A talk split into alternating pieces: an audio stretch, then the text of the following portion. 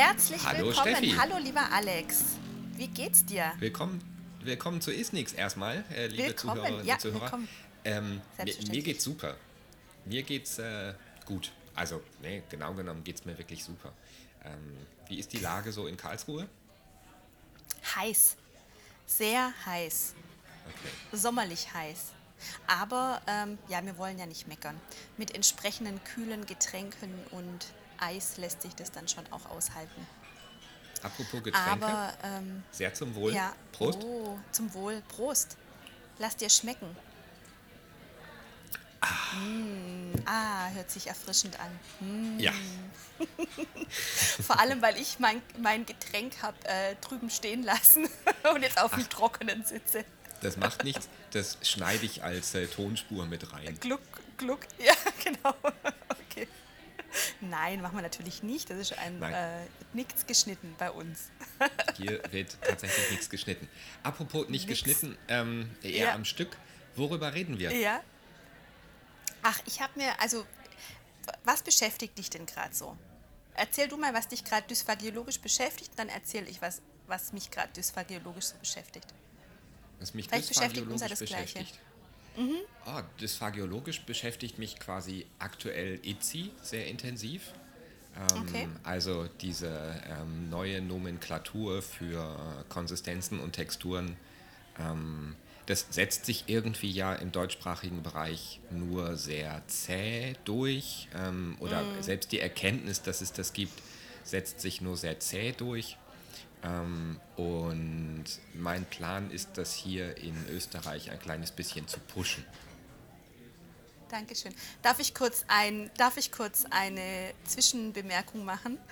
Natürlich. Ich weiß nicht, ob ich gerade so laut gesprochen habe, dass das draußen ankam, aber mir wurde gerade liebevoll auf Zehenspitzen ein Kaffee hereingebracht. Herrlich. Dann nochmal. Also können wir anstoßen. Prost Genau, Itzy. Itzy Level 0 oder Itzy Level 1. Das heißt, ihr implementiert es bei euch? Ja, das ist der Plan, wobei ähm, Mhm. wir das Ganze schon auch ähm, auf eine vernünftige Basis bringen wollen. Also schon auch ähm, jetzt nicht einfach nur, wir gehen halt rum und sagen, hier, das sind jetzt die neuen Beschreibungen, so nennen wir das ab sofort. Das heißt nicht mehr honigartig Mhm. eingedickt, sondern EC Level 2 ähm, oder EC Level 3 und ähm, nicht mehr Seniorenkost, sondern EC Level 7 oder so. Aber Mhm. wir wollen das alle Berufsgruppen beteiligt sind, inklusive Diätologie und die Ärzte und die Pflegenden und die Therapeutinnen und Therapeuten und ähm, das Ganze irgendwie auch wissenschaftlich begleiten lassen von irgendeiner Fachhochschule. Ähm, irgendwie sowas in der Art. Also das soll ein größeres Ding werden. Ja. Ja, spannend. Ich habe äh, gelesen, dass es so in unserem Sprachraum so ein bisschen schwierig ist, diese entsprechenden passenden Spritzen zu besorgen für diesen Flow-Test, dass man das richtig gut messen kann. Das scheint gar nicht so leicht sein, die richtigen Produkte zu Nee, finden, die von der... Genau. Das, das, Ja. das stimmt. Wobei auf der anderen Seite, wenn man mal ganz ehrlich ist, ähm, diesen Flow-Test für die Spritze braucht man bei EC Level 1, 2, vielleicht noch, vielleicht noch 3, wobei ab 3 kann man eigentlich auch einen Löffeltest oder einen Fließtest machen. Und ähm, wenn das der Hinderungsgrund ist, um EC einzuführen, dann glaube ich, hat man das Problem falsch ähm, interpretiert, beziehungsweise man. Ja. das, das, das Ding an sich ähm, bewertet man dann falsch, weil das, das ist ein so, so, so geringes Problem, ähm, dass man vielleicht, wenn, wenn ich das so beobachte, die ersten drei, vier Male, wenn man den EC-Level bestimmen will, vielleicht so eine Spritze braucht ähm, und danach nicht wieder, weil danach weiß man das. Und außerdem steht es auf den Verpackungen der Eindickungsmittel ähm, in naher Zukunft eh flächendeckend auch im deutschsprachigen Bereich drauf, ähm, wie viel ähm, von dem Pulver bei welcher Flüssigkeit man braucht, um welches ITSI-Level zu erreichen. Ähm, das ist das geringste Problem. Es geht eher um die Awareness, um die Akzeptanz und um die Tatsache, dass es eben nicht nur eine Beschreibung von Konsistenzen ist, sondern dass man auch sagen kann, ITSI ist eigentlich auch ein im weitesten Sinne therapeutischer Ansatz, weil es darum geht, ähm, wieder mehr Spaß ins Essen zu bringen ähm, und man so mehr Möglichkeiten hat, darauf einzugehen, was der Patient essen möchte. Weil ihr habt mm. irgendwie letztens ja schon mal gesagt, mein Credo, ich entscheide nicht, was der Patient isst.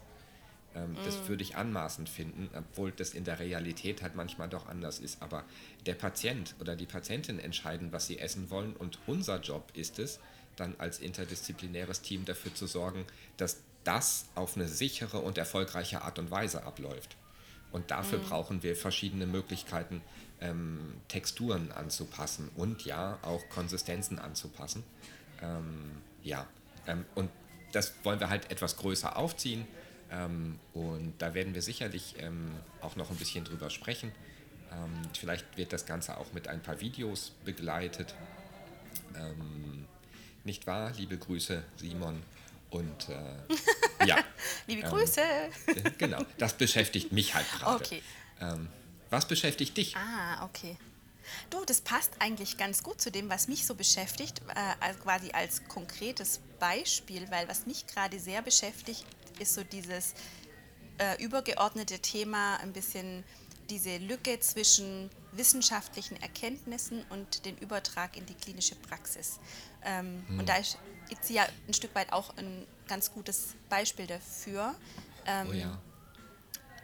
Weil diese Wissenschaft ja doch ähm, sehr viel Fahrt aufgenommen hat in den letzten Jahrzehnten. Es sehr, sehr viel publiziert wird, es sehr viel ähm, neue Erkenntnisse gibt und auch neue Ansätze gibt. Und mich beschäftigt gerade gar nicht so sehr ein spezifischer Ansatz, sondern mehr so dieses übergeordnete, wie kann man als Kliniker oder als Praktiker die zum einen die relevante ähm, Forschung für einen selber ähm, identifizieren, wie kann man gute von schlechter Forschung unterscheiden und wie kann man das also schnell in die klinische Praxis umsetzen, wenn was gut evaluiert ist. Macht es überhaupt Sinn, ähm, die neuesten, aktuellsten Erkenntnisse sofort zu implementieren? Und wie lange dauert es, bis solche Erkenntnisse beispielsweise in Leitlinien äh, ankommen, um dann in die klinische Routine überführt werden zu können? Solche Sachen Aha. beschäftigen mich gerade. Und wenn du dir jetzt mal vor, also wenn wir jetzt mal so diesen Gesundheitsheilmittelbereich ähm, anschauen, was würdest du schätzen, was sind so die, was ist so der Zeitraum, bis wissenschaftliche Erkenntnisse in der klinischen Praxis angekommen sind, flächendeckend. Also jetzt nicht auf Dysphagie bezogen, sondern ja, so, da so, so gibt es, glaube ich, keine Erkenntnisse, aber so allgemein. Mhm. Nee, oh, puh, das ist eine gute Frage. Ähm, mhm. der, wenn, wenn ich mir so überlege, wie lange es dauert, bis Leitlinien überarbeitet werden und bis man da einen Konsens gefunden hat ähm, und mhm. bis die mhm. dann veröffentlicht werden, das sind ja schon mal Jahre. Und mhm. ähm, wenn, wenn man sich dann überlegt, wie, wie viel im, im Bereich ähm, der therapeutischen Bereiche in letzter Zeit publiziert wurde, weiß ich. Ich würde mal schätzen, so fünf Jahre dauert es bestimmt von der mhm. Studie bis äh, zum, zum Umsetzen. Obwohl, wenn, wenn ich, nee, wahrscheinlich mehr. wahrscheinlich also fünf, mehr. Ja. Wahrscheinlich sogar mehr. Wenn, wenn ich mir überlege, mhm. was man heutzutage noch macht ähm, oder wie, wie lange es gedauert hat, bis man in Europa quasi einen EMST kaufen konnte, ähm, obwohl die Studien des EMST bei Parkinson zum Beispiel gut wirkt, ähm, ja schon ziemlich alt sind. Mehr als fünf Jahre. Mhm. Mhm. Äh, also es gibt da, es gibt tatsächlich relativ wenig Forschung, aber so eine Zahl, die mir ähm, begegnet ist, als ich mich jetzt so ein bisschen damit beschäftigt habe, sind tatsächlich 17 Jahre.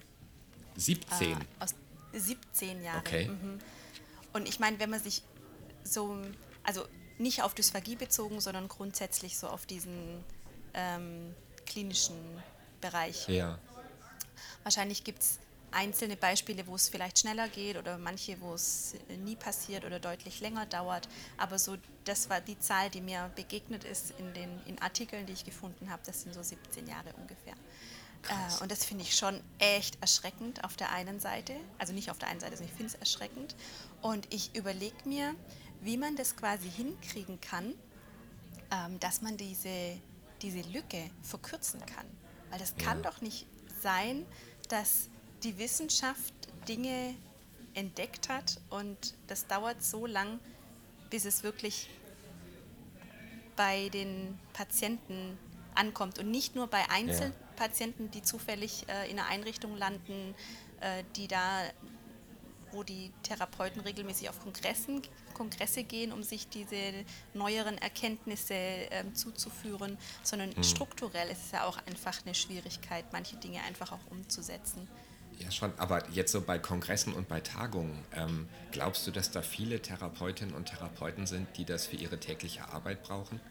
Also wenn ich da mal so rumgucke mm. auf den Jahrestagungen der DGD oder jetzt demnächst ist mm. ja ISSD, ähm, da sitzen ganz oft Leute, die ich eher mit Forschung und mit, äh, mit Studien und mit, mit der Wissenschaft in Verbindung bringe. Und ähm, klar, da sitzen auch Therapeutinnen und Therapeuten, aber ähm, eher so aus dem Bereich, die eh interessiert sind.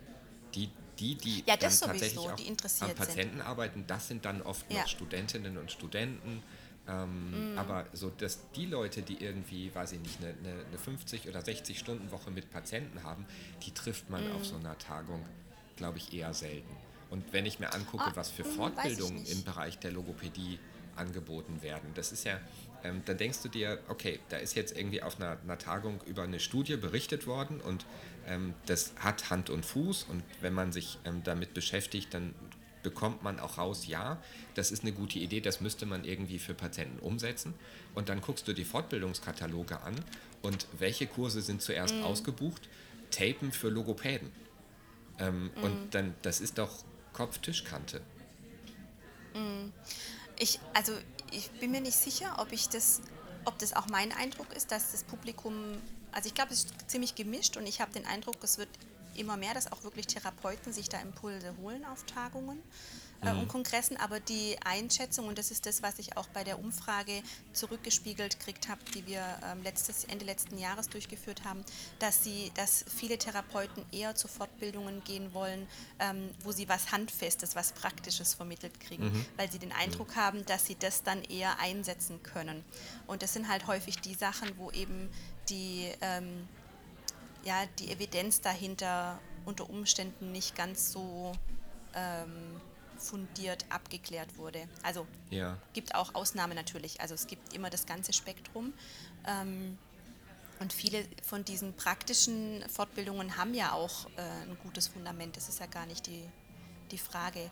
Aber ähm, deswegen fand ich das vorher so interessant, wo du das auch jetzt gesagt hast mit Itzi und wo ich dann eben mein Einwurf brachte mit diesen Spritzen, ähm, wo ja auch dieses Thema soziale Medien, digitale Welt spielt da immer mehr eine Rolle bei diesem ganzen mhm. Weiterbildung, Fortbildungskatalog. Ähm, das war auch eine Diskussion, die ich bei Facebook quasi mitgekriegt habe mit diesen Spritzen im deutschsprachigen Raum, äh, mit der Beschaffungsschwierigkeit, äh, wo ich dann auch gedacht habe, Mensch, ist jetzt, sind jetzt diese sozialen Netzwerke auch schon sowas wie so ein, also da geht es auch viel um Austausch, ganz klar, aber es werden ja oft ja. auch so Erkenntnisse gepostet oder um Rat gefragt, wenn es um Therapeuten geht und dann werden, ähm, werden Meinungen dazu quasi ähm, eingeholt, was auch, also was ich super finde. Ähm, und da hat man dann auch so Expertenmeinungen, also ich mache jetzt gerade so Gänsefüßchen mit meinen ja. Fingern.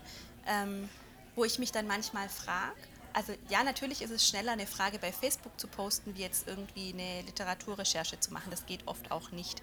Aber ich finde es schon interessant, dass man sich dann darauf so verlässt. Und da wird dann ein mhm. Satz zurückgepostet. Oft sind ja diese Fragen auch gar nicht im Kontext, also sind schon im Kontext, aber das, da wird dieses ganze Bild gar nicht gezeichnet. Mhm. Mhm. Und ähm, da finde ich es wiederum ganz gut, dass man so den Eindruck hat, dass ganz viele dann auch gerade in solchen Diskussionen zurückmelden, hm, die Informationen reichen nicht, um da jetzt eine Empfehlung zu geben. Oder es kommt ja. immer individuell drauf an und so weiter. Das finde ich wirklich einen ganz guten und wichtigen Ansatz. Aber doch auch hin und wieder kommen dann so ganz klare Empfehlungen, ganz klare Meinungen, ähm, die dann auch so angenommen werden und mit Sicherheit auch umgesetzt werden wo man dann aber oh ja. manchmal sich schon fragt, wo ist jetzt so die, die Basis dazu? Ah. Und ähm, kann man sich so auf diese sozialen Netzwerke verlassen als Fortbildung? Kann das dazu beitragen, dass diese Lücke geringer wird oder nicht? Also diese ah. Wissenschaft und, also Schnittstelle zwischen Wissenschaft und äh, klinischer Praxis. Ähm, ich glaube, da gibt spannend. es in so, das ist spannend, und, aber wenn man so soziale Netzwerke beobachtet, ähm, dann glaube ich, diese Filterblase, das ist ja irgendwie so ein, so ein, so ein mhm. großes Stichwort ähm, aus dem Bereich, die findet man leider auch bei uns im therapeutischen Bereich. Ähm, es gibt oft so zwei unterschiedliche Gruppen von Leuten, die diskutieren. Die einen sind die, die ein Kochrezept haben wollen, irgendwie man nehme, weiß mm. ich nicht, ähm, irgendwie ein Holzspatel und man nehme einen, einen Trinkhalm und man nehme ein Glas Wasser und äh, mm. stecke das dem Patienten in den Hals und ähm, am Ende irgendwie nach zehn Minuten warten ähm, ist die Zungenkraft irgendwie besser. Ähm, und dann gibt es die mm. anderen, die sagen, naja, da gibt es gerade eine aktuelle Studie, in der ähm, ist das nochmal überprüft worden ähm, und diese beiden Gruppen diskutieren jeweils für sich die, mm. man, man nimmt, das andere liest man zwar oder man, man überfliegt es, aber das wird nicht so wahrgenommen, dass es äh, als, als wichtige Informationen abgespeichert wird, sondern das wird so, naja, mm. es ist mm. halt ein Facebook-Post, da scrollt man so drüber wie über die ganzen Geburtstagsglückwünsche. Mm. Ähm, aber man, man nimmt es nicht wahr. Wenn aber dann so eine Information kommt wie, man nehme einen Spatel und ähm, dann drücke man den in die linke Wangentasche, ähm, um das und das zu erreichen. Das wird dann wahrgenommen und jeweils umgekehrt. Und das finde ich schade. Aber das trifft so ein bisschen, das, da fehlt ähm, so ein bisschen die, ähm, der, der Austausch zwischen diesen beiden Gruppen. Aber hast mhm. du eine mhm. Idee, wie man das machen kann? Also was, naja, was fehlt da? Mh. Ja, das ist genau das, wo ich mir eben viele Gedanken drüber mache, ähm, dass man das zusammenbringt. Und ich glaube, der erste Schritt muss einfach sein, dass dass es nicht als ein Gegeneinander empfunden wird. Also dass es nicht als ein, ich bin entweder im Team Wissenschaft oder ich bin im Team Praxis. Und die einen sagen, ähm, also oder sagen, naja, aber mir sind ja die Patienten wichtiger und ich kann nicht äh, wissenschaftlich arbeiten. Und die mhm. anderen ähm, sind vielleicht manchmal zu sehr auf Wissenschaft fokussiert und müssen das eins zu eins übertragen, was auch nicht geht, weil in diesen mhm. wissenschaftlichen Studien die Bedingungen einfach oft auch nicht der Realität entsprechen. Das sind sehr mhm. isolierte, wenn es um Patientenstudien geht oder so, sehr ähm, isolierte ähm, Patientengruppen, die wenig Komorbiditäten oder was auch immer aufweisen oder bestimmte Kriterien aufweisen oder nicht aufweisen. Und diese Patienten trifft man ja in der Realität nicht immer, sondern die mhm. haben eben noch ja. ihre äh, anderen äh, Krankheiten. Da muss ich ja auch wissen, was, wie kann ich mit denen umgehen. Ja. Ähm, ich glaube, wir müssen uns alle einfach an der eigenen Nase packen, erstmal offener werden, sich alles anzuhören ein Stück weit und es nicht als persönlichen Angriff zu nehmen, wenn man ähm, diskutiert. Oft wird es so ein bisschen vermischt, finde ich, dieses, ähm, ich diskutiere mit jemandem und wenn ich aber einen Input gebe, auf welche Art und Weise auch immer, wird es aufgefasst als persönlicher Angriff, was es ja, ja. in keiner Weise irgendwie sein soll. Und ich glaube, mhm. so dieses, wir müssen miteinander ins Gespräch kommen, ähm, um für die Patienten was zu verbessern, das fände ich schon mal einen ersten Schritt. Dafür braucht man natürlich geeignete Plattformen, wo sich alle treffen. Da sind natürlich die sozialen Netzwerke gut geeignet dafür, aber halt auch für mal schnell eben flapsige Kommentare zu hinterlassen, ohne mhm. ähm, drüber, naja, vielleicht wird schon drüber reflektiert, aber das, dieses Lesen hat halt auch kann, hat, birgt halt immer noch die Gefahr, dass was anders verstanden wurde, wie es gemeint war. Und es führt dann in Diskussionen, die gar nicht intendiert waren, was dann auch wieder schwierig sein kann.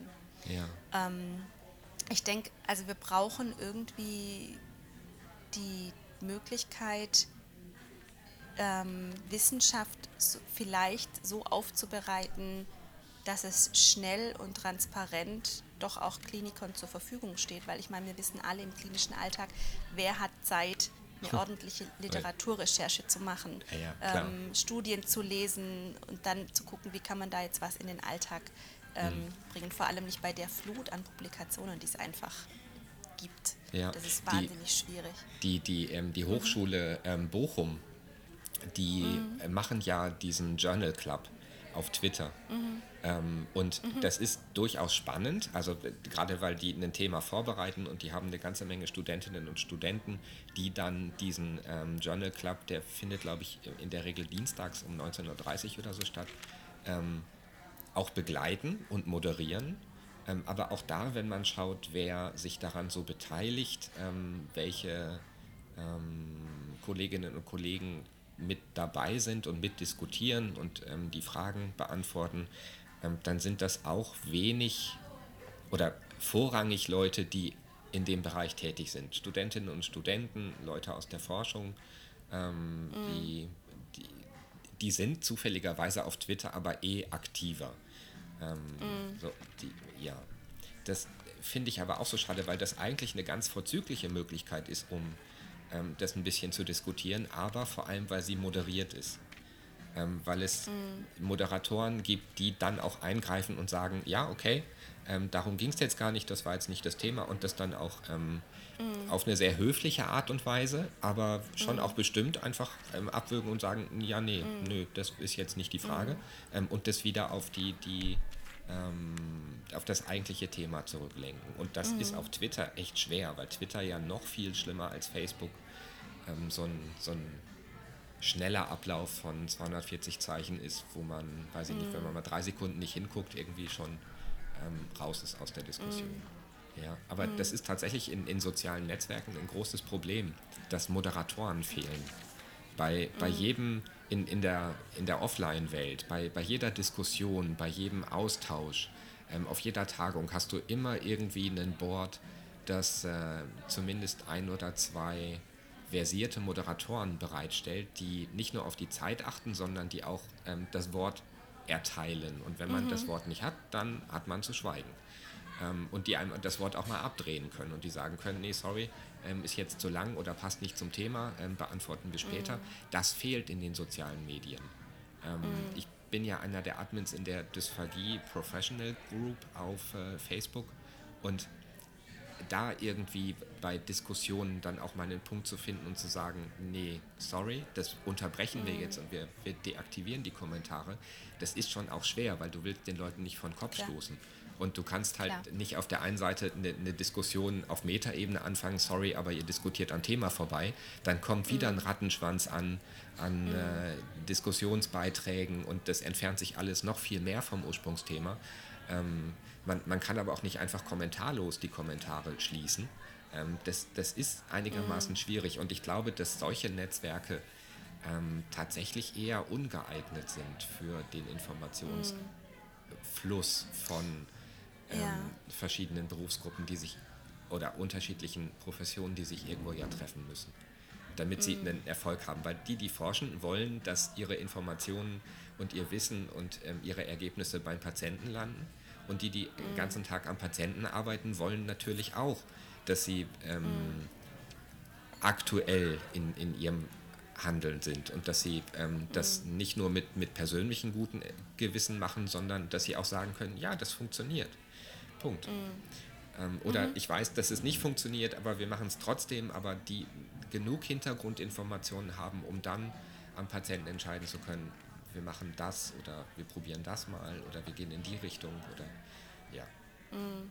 Ja. ja, also ich, ich denke, dass die digitalen Medien grundsätzlich da schon ein ganz wertvolles Gut sind und auch sicherlich in Zukunft noch ähm, einen größeren Stellenwert einnehmen, weil es einfach so viel Flexibilität ermöglicht.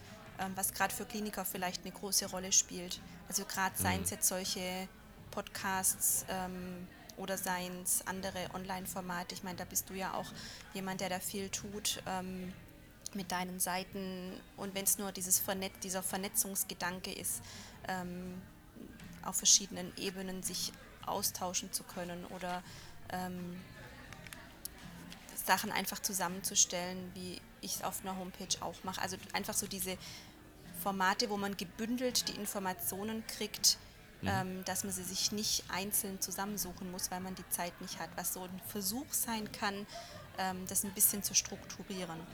Ist aber ja. auch, also ich merke das jetzt auch schon, ähm, dass es schwer fällt, da wirklich ähm, up-to-date zu sein, weil das ja alles Sachen sind. Ich meine, das ist ja nicht unser Beruf. Also eigentlich müsste es ja. ja einen Beruf geben, die genau diese Schnittstelle bildet und dieses Wissen aufbereitet. Ja.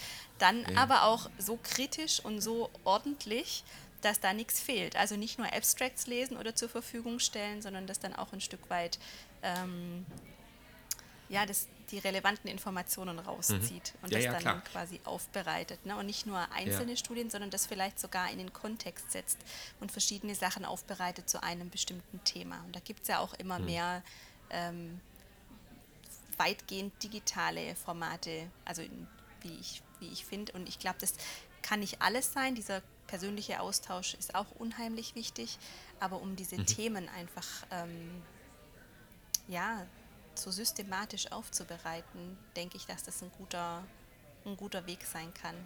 Aber, ähm, und das kam eben in dieser Umfrage auch raus, dass dann so diese Rückmeldung kam oder auch eben ähm, ist mir so schon quasi entgegengebracht worden, naja, aber es öffnet ja quasi dem Schabernack äh, Tor und Tür ein Stück weit, dass man eben unreflektiert ähm, Dinge berichtet, wer soll das denn kontrollieren, dieses Thema der Kontrolle.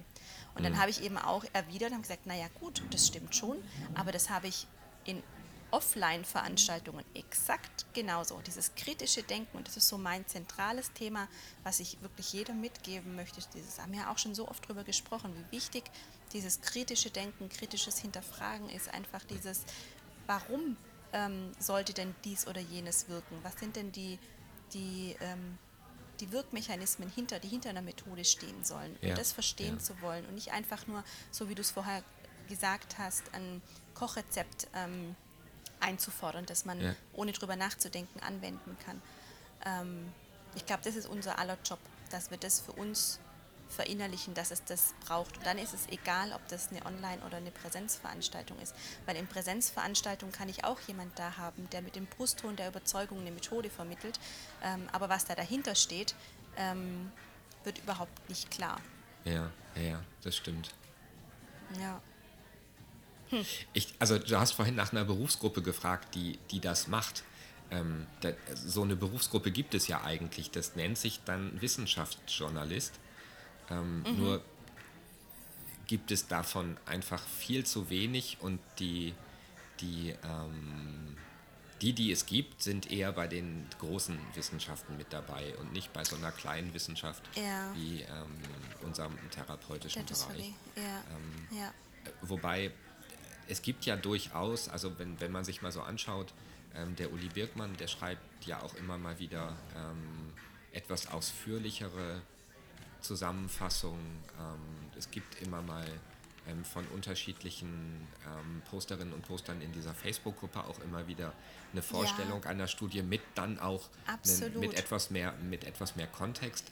Ähm, also ich glaube, dass sich so eine Art Wissenschaftsjournalismus ja schon auch entwickelt aber vielleicht muss man das tatsächlich noch, noch ein bisschen ähm, ja, größer machen. Und dass mhm. jeder von, von uns irgendwie sich auch nochmal überlegt, wie, wie er selber oder wie man selber so eine Brücke zwischen den beiden Gruppen mhm. schlagen kann, egal zu welcher Gruppe man gehört. Ne? Das, Und ja, ja, klar. Und ich meine, das ist ja nicht nur das Wissen vermitteln, da hängt ja wirklich so viel mehr dran. Ähm, selbst wenn ich jetzt weiß, ich brauche ähm, Bildgebung oder was auch immer, oder ich brauche, ähm, keine Ahnung, und es gibt die und die Therapiemethode, die effektiv sein kann und die würde ich gerne implementieren, habe ich ja immer noch die strukturellen Schwierigkeiten, mhm. dass ich Geldgeber davon überzeugen muss, dass ich das wirklich brauche, dass es den Patienten gut tut. Also da hängt mhm. ja so viel mehr mit, ähm, mit dran, als jetzt nur das Wissen ja. um ähm, um ein potenziell gutes Therapieverfahren oder Diagnostikverfahren.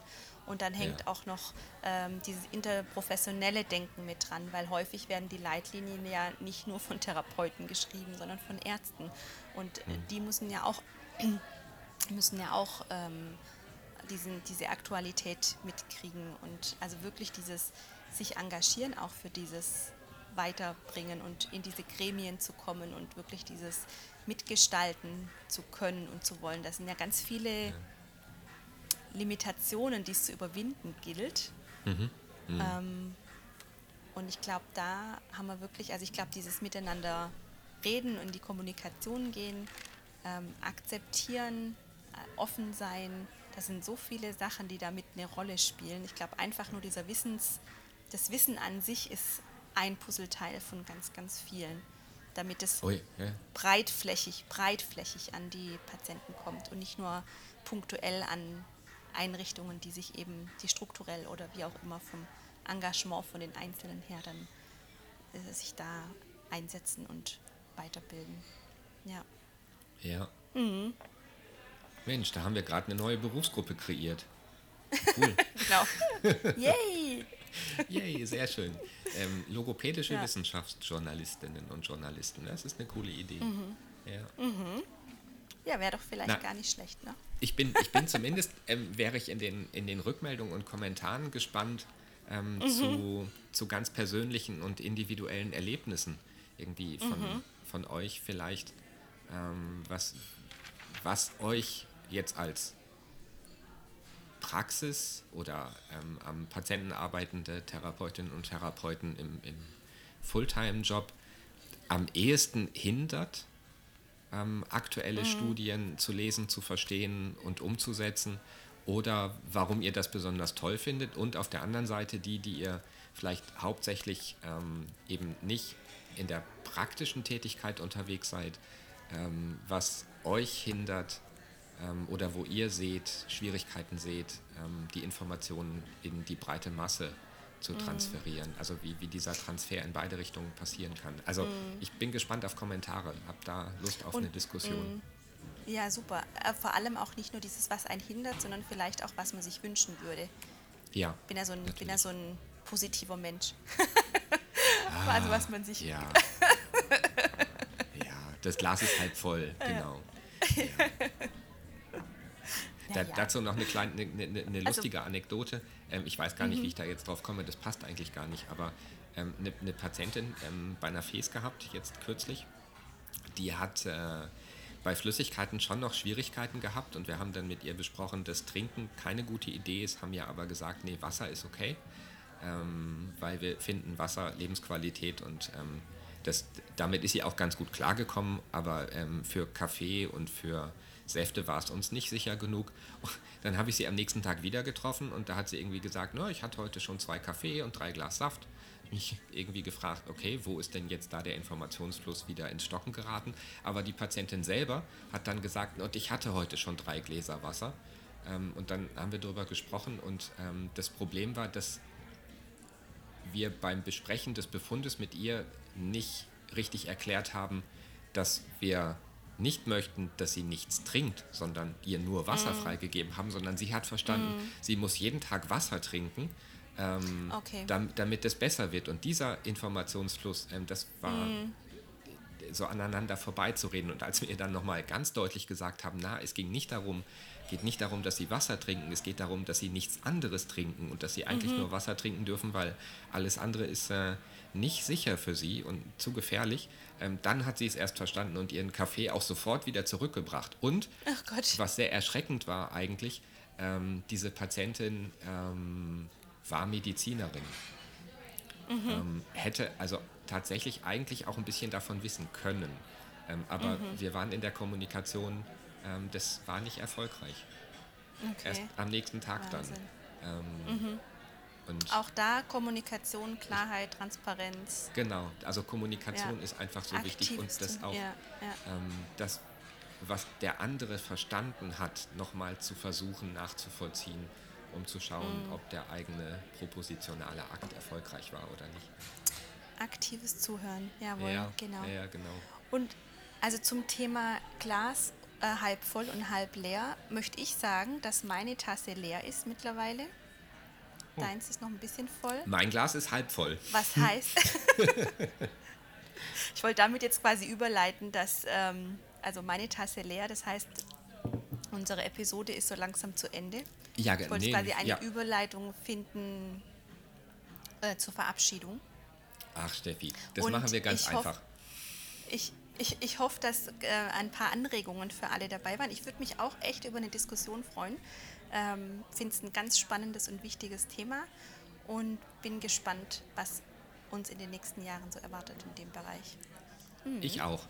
Ähm, machen wir einen harten Sinne Schnitt? Ein, ja, in dem Sinne einen schönen Sommer. Bis zum nächsten Mal. Bis zum nächsten Mal, auch von mir, liebe Steffi, alles Gute, stay hungry. Stay tuned. Tschüss. Tschüss. Bye bye.